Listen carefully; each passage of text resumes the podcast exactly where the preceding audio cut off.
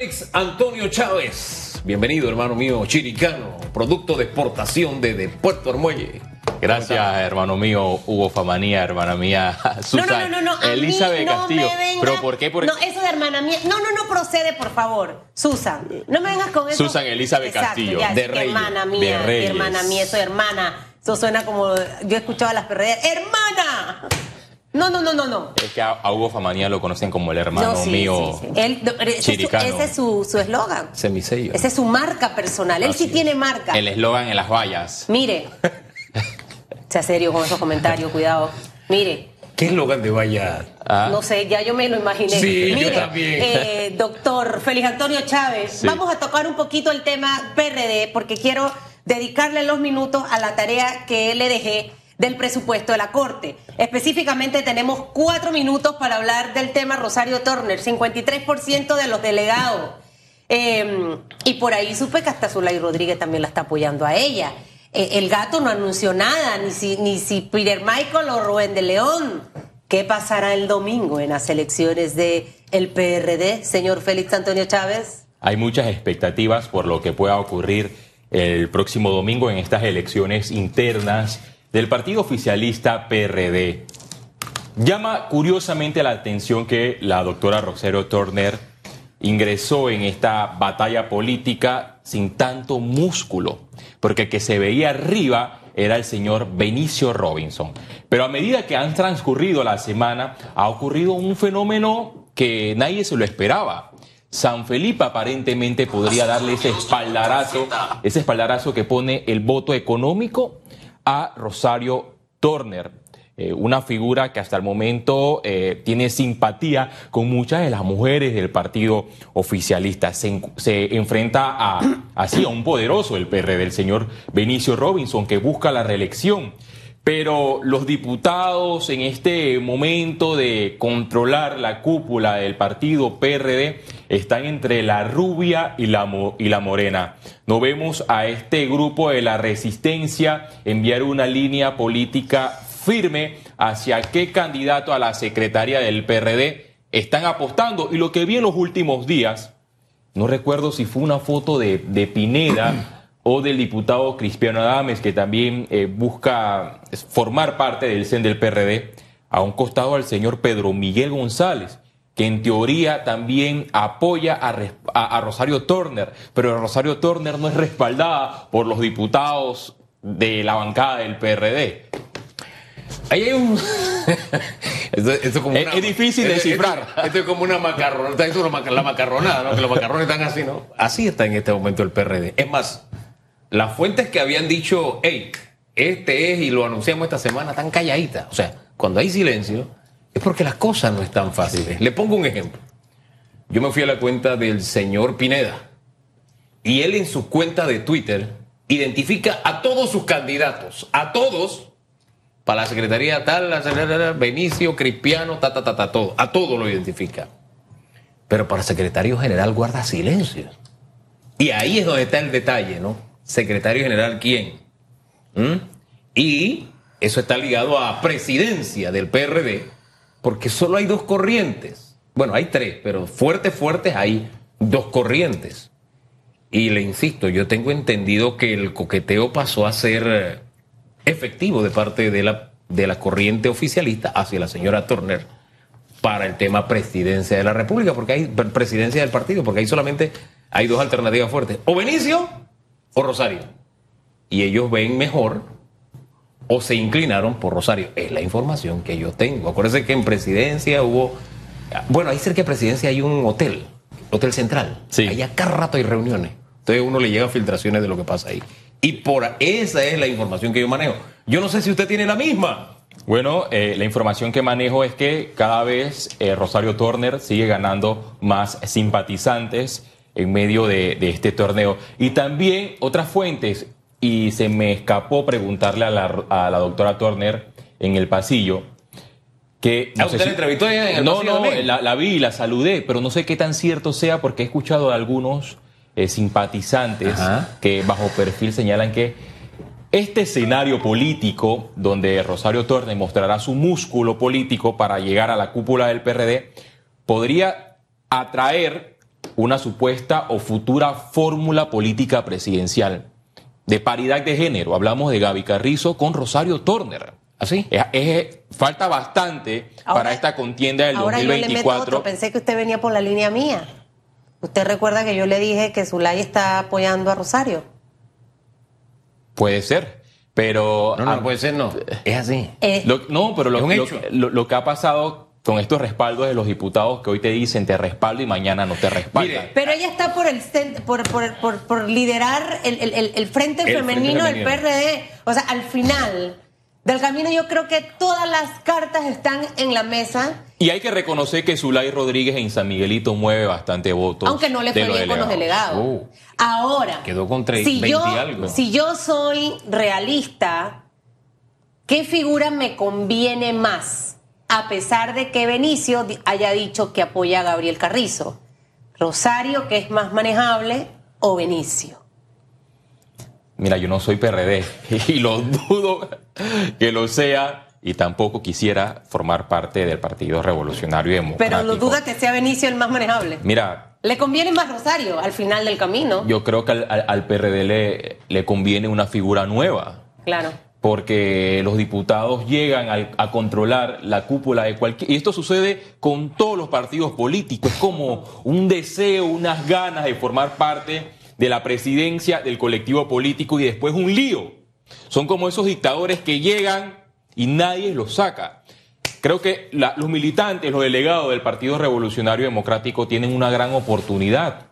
Elegir a una figura fresca, a una cara que podría transformar esa línea eh, política dentro del colectivo, porque hemos visto que a lo largo de la gestión del presidente Laurentino Cortizo, el gobierno da una línea hacia la derecha y el PRD hacia la izquierda.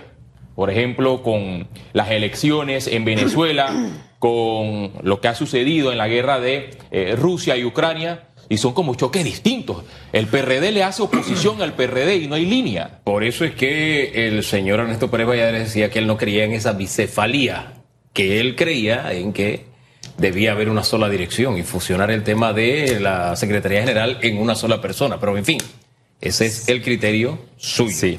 ¿Cuál es la polla de la que le hablaba de la resistencia? Y esto está publicado por don Raúl Pineda. Benicio Robinson, presidente, ahí no hay sorpresa. Cristiano Adame, primer vicepresidente. Alex Lee, segundo vicepresidente, tampoco hay sorpresa. Mario Barleta, primer subsecretario, tampoco hay sorpresa. Eh, tercer subsecretario, pues Raúl Pineda apoya a Raúl Pineda, sin duda, ¿no? Ricardo Torres para cuarto subsecretario, Julio Mendoza quinto subsecretario y Ricardo Santos sexto subsecretario. Lo que no revela es quién secretario general. Te insisto, ahí hay un cordón umbilical con presidencia. Yo, yo vi una foto de, de, uno de los que aspira, uno de los diputados que aspira a formar parte del CEN, donde a un costado aparece el señor Pedro Miguel eh, González. Me llama la atención que la lista de la polla que mencionas, eh, Hugo, todos son diputados menos el señor Barleta, que es el que controla el tema de la publicidad y el factor. Y escuchando a la resistencia, se quejan del poder económico. Llama la atención cuando dicen, poder económico está contra nosotros.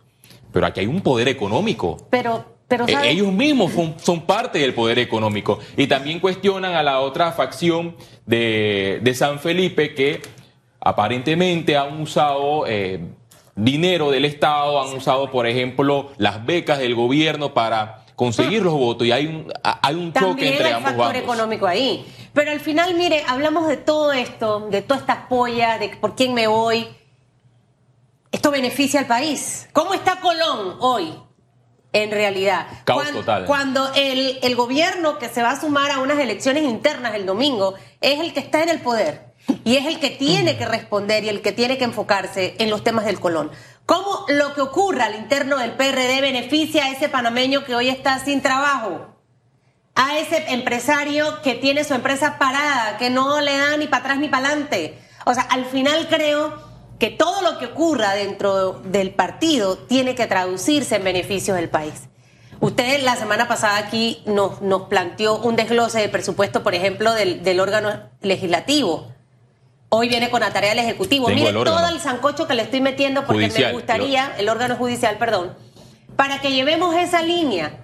lo que vive el PRD, lo que pasa en Colón, la plata que se despilfarra en un país con tantas necesidades. O sea, muchos elementos noticiosos en el mismo momento. Son mundos paralelos. Eh, los diputados del PRD están concentrados en estos momentos en sacar los votos el día de mi cumpleaños. Susan, el 15, el 15 eh, de mayo. Te cumple y vemos, Boris. Y vemos eh, lo Dos que está días después del aniversario de la heroína y su servidor. Ah, ya Así saben la fecha. De Y, Levante. y- y vemos que eh, en Colón ocurre un caos, donde el gobierno hasta el momento no envía a ningún representante de- del Ejecutivo para que hable con los colonenses. Vamos a conversar. Hay diputados del PRD que están protestando contra eh, el gobierno y eso envía un pésimo mensaje porque ellos son los que quieren gobernar para el 2024. Y lo que vemos en un escenario con estas contiendas políticas es que los mismos partidos políticos no pueden controlar su partido. Y ahora, ¿cómo van a controlar, por ejemplo, el país nuevamente? Pasamos de una última elección interna del partido realizando meta, donde lo que ocurrió fue un desastre total y hasta el momento se desconoce quién ganó y quién perdió y donde la transparencia ha quedado en cuarentena y donde ha reinado la opacidad y ambos bandos se acusan de corruptos, de fraude, etcétera, Susan. ¿Y la plata? Bueno. Hábleme de la plata. La plata se sigue eh, yendo por otros caminos y te vengo, por ejemplo, con el presupuesto del órgano judicial. Un órgano que necesita demasiado dinero para poner en práctica todos los retos de las nuevas figuras de la Corte Suprema de Justicia. Sabes que hice una radiografía en el presupuesto del el órgano judicial. Asciende más de 190 millones de dólares aprobados por la Asamblea Nacional. No llega al 2% del PIB que le establece la ley a propósito. Y este presupuesto es bajísimo, porque la Corte Suprema de Justicia debería tener un estimado, no soy economista, pero por arriba de los 400 millones El de presupuesto dólares. de la Corte es de 190. Por arriba de 190 millones de dólares. Y, ¿Y de la aparte, Asamblea de cuánto es?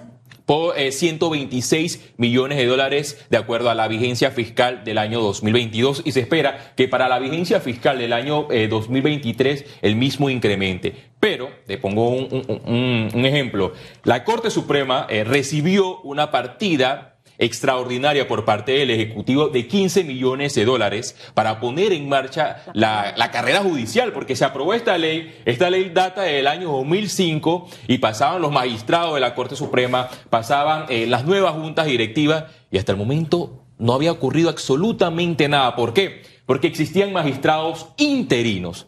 Y aquel que me escucha, pero ¿qué es un magistrado interino? Es aquel que no tiene la titularidad y la independencia para ejercer el cargo. Es decir, que supongamos que un magistrado tiene la potestad de nombrar a 20 jueces. Esos 20 jueces están sujetos a una llamada de ese magistrado. Y dígame una cosa, esos 15 millones de dólares para la carrera judicial ya se han empezado. Ya a- se han- a- ya se han ejecutado implementado. Y vamos a ver resultados precisamente Se están para viendo los resultados con la nueva presidenta y eso hay que reconocerlo, María Ok. Eugenia López. Ahora, dentro de esos 190 millones de dólares, ¿se malutiliza el presupuesto en algo? O sea, Mira, ¿usted pudo eh, identificar algo así como... algo nada más un- algo mínimo en comparación a la Asamblea Nacional que es experta eh, gastando un sinnúmero de dinero en cosas innecesarias. En el presupuesto para la vigencia fiscal 2022 solamente me encuentro con algo que me generó ruido. Un gasto por 15.713 dólares por parte del magistrado José Ayú Prado para participar de una misión en Salamanca, España, un curso de, ¿Fue de nuevo? de gestión y riesgo legales. ¿En Eh, este año? Sí, habla de, de- al principio de- de- Ok. del mes de o sea, que ese fue el único monto que le hizo ruido. enero del 2022. ¿Pero por qué? Porque hay magistrados que tienen esta práctica y que se ha repetido en años anteriores.